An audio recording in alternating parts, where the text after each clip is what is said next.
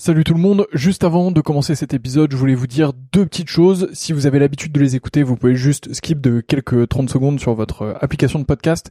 Sinon, je voulais vous dire deux choses. La première, c'est que euh, j'ai récemment acheté un distributeur de verre à vin qui sont vraiment maxi stylés. Je dis pas ça parce que c'est moi qui les vends, je dis vraiment ça parce qu'ils sont très beaux. Moi, je les ai et je prends un énorme plaisir à déguster avec. Donc le nom du site c'est betterwinetaste.com, betterwinetaste.com, tout collé, vous allez dessus. Les verres sont fabriqués en Allemagne, c'est des verres euh, qui sont euh, issus de l'entreprise Eich, euh, donc c'est vraiment très très beau, franchement le, buvant est très fin, les pieds sont magnifiques, je vous les recommande vraiment, c'est un plaisir, il y a toute une gamme, il y a un verre un peu universel pour le rouge, un verre universel pour le blanc, et ensuite il y a des verres qui dépendent un peu plus des régions, Bordeaux, Bourgogne, etc. Enfin ça vous avez l'habitude, c'est vraiment très cool. donc bah si vous commandez dessus, euh, vraiment c'est stylé. Et euh, d'ailleurs, on fait aussi des prix B2B et des offres B2B. Donc si vous êtes vous-même producteur de vin ou si vous travaillez dans le milieu du vin et que vous souhaitez faire des coffrets, que vous souhaitez faire une collection euh, de verres particuliers, que vous souhaitez les faire graver pour votre domaine, votre château, pour recevoir, bah voilà, dites-moi, envoyez-moi un message. c'est une super manière de soutenir ce podcast. Et, et en plus, bah, c'est bénéf pour tout le monde. Donc mon adresse mail, c'est vsurvin.gmail.com vsurvin à gmail.com. Vous m'envoyez un message là-dessus et euh, bah, on fera quelque chose ensemble. Et sinon, bah, betterwinetaste.com et vous avez un code promo POTE euh, qui vous donne droit, je crois, à la livraison gratuite. Donc P-O-T-E-S. Vous avez la livraison gratuite surtout. Donc, euh, bah, c'est plutôt cool euh, pour vous. Deuxième point que je voulais vous dire, donc ça c'était le premier. Deuxième point, et après je vous laisse avec ce podcast, c'est que, euh, bah, comme vous le voyez, je m'investis de plus en plus dans le milieu du vin. J'ai vraiment envie de faire quelque chose dans le domaine, et donc du coup, je voudrais lancer une offre euh, qui consiste à faire votre cave à vin. Euh, donc, bah, si vous êtes dans le milieu du vin ou pas, et c'est un peu plus ou pas d'ailleurs, et que vous souhaitez bah, que je fasse un peu votre cave à vin, que je m'occupe un peu de vous, qu'on définisse un peu vos goûts ensemble, que je vous transmette mes trouvailles et que je vous envoie tout ça. L'objectif c'est de faire un système euh, un peu tout en un qui vous permet de d'avoir euh, bah, tout ce que vous voulez, que ce soit euh, patrimonial pour transmettre ou alors pour vous faire plaisir, pour être avec les copains ou un peu des deux. donc voilà, bah pareil, vous m'envoyez un mail v sur 20 gmail.com. Il n'y a pas encore de site web, donc bah désolé, mais mais en tout cas, bah, vous m'envoyez un mail et on pourra travailler ensemble avec grand plaisir. Donc voilà, vous savez tout. La première chose c'est betterwinetaste.com avec le code promo POTE, vous avez la livraison gratuite et vous allez voir des verres vraiment de fou furieux. Euh, et si vous êtes pro, euh, n'hésitez pas à m'envoyer un mail et on voit ça ensemble. Et euh, bah, de l'autre côté, je serais ravi de m'occuper de vos caves à vin, de vous trouver les meilleurs vins possibles pour ce que vous voulez, de vous faire une belle offre sur mesure et tout ça. Donc, bah, envoyez-moi un message et on fait ça ensemble. Voilà, je vous laisse tranquille. Bonne écoute, à bientôt. En France, on consomme 110 bouteilles de vin par seconde, mais savez-vous ce qui se cache derrière chacune d'entre elles? Je m'appelle Antoine et j'ai créé 20 sur 20 quand je me suis rendu compte que les personnes qui connaissent bien le vin en profitent beaucoup plus que celles qui n'y connaissent rien. Ça m'a frustré et j'ai décidé d'en savoir plus pour pouvoir en profiter pleinement. Aujourd'hui, je vous livre ce que je sais et je vous apprends le vin. C'est déjà le dixième épisode du club et ça me fait très plaisir de vous retrouver chaque semaine pour apprendre le vin. Je suis curieux de savoir ce que vous pensez de ces épisodes, donc je vous invite à m'envoyer un mail à l'adresse suivante v20@gmail.com v s u r v i. Je les lirai attentivement et bien sûr, je vous répondrai. Ça m'intéresse aussi d'en savoir un peu plus sur vous, donc n'hésitez pas à vous présenter au passage. Si c'est la première fois que vous écoutez le club, je vous invite à écouter les 9 épisodes qui précèdent celui-ci. Vous y trouverez, j'espère, beaucoup de choses qui vous plairont grandement et grâce auxquelles vous pourrez apprendre le vin simplement. Passons à l'épisode d'aujourd'hui sur le rosé. L'été arrive à grands pas et je me suis dit qu'un épisode à ce sujet est une bonne idée pour savoir ce que vous aurez dans votre verre au bord de la plage ou en terrasse. Comment faire du rosé?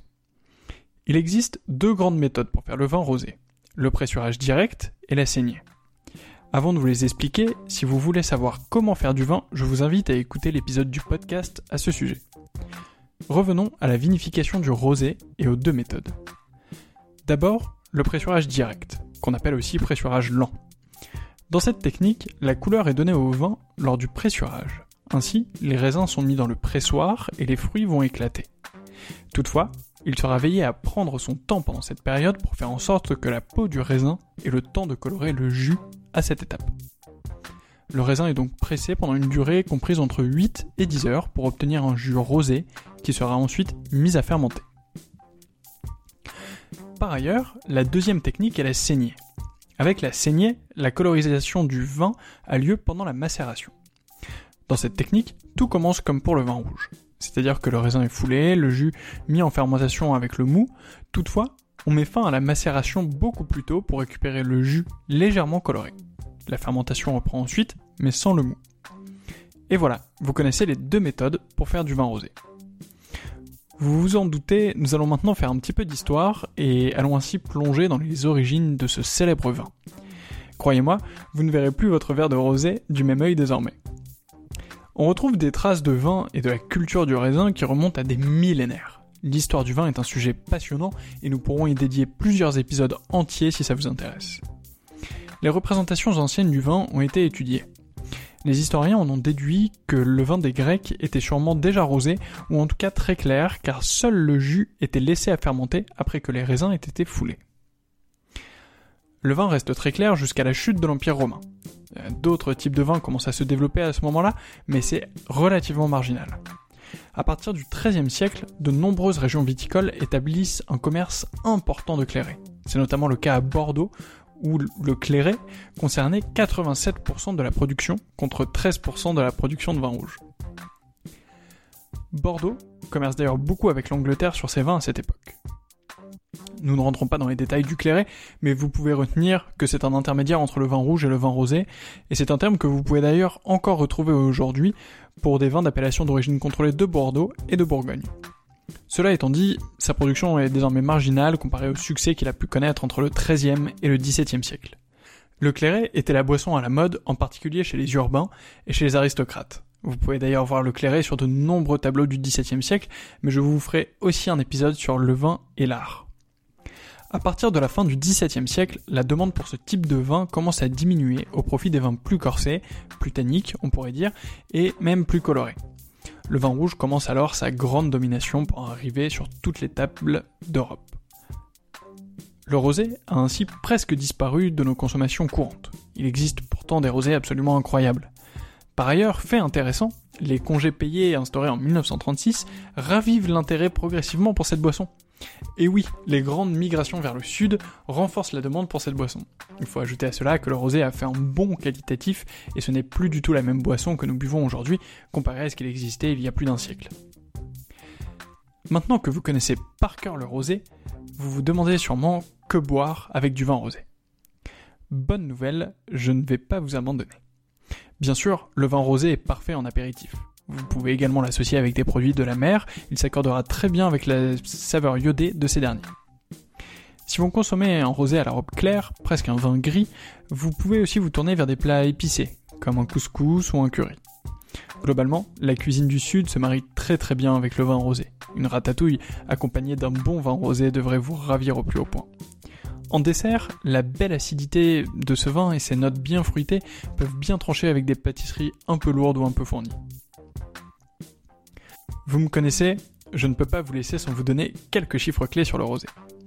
Les rosés représentent un peu plus de 8,5% de la production mondiale de vin. La France est d'ailleurs le premier producteur de rosé au monde avec 29% de la production mondiale en 2006. Par ailleurs, la France consomme chaque année plus de 7 millions de litres de rosé. Et c'est la Provence qui produit le plus de vin rosé en France, avec 89% de sa production dirigée vers cette couleur.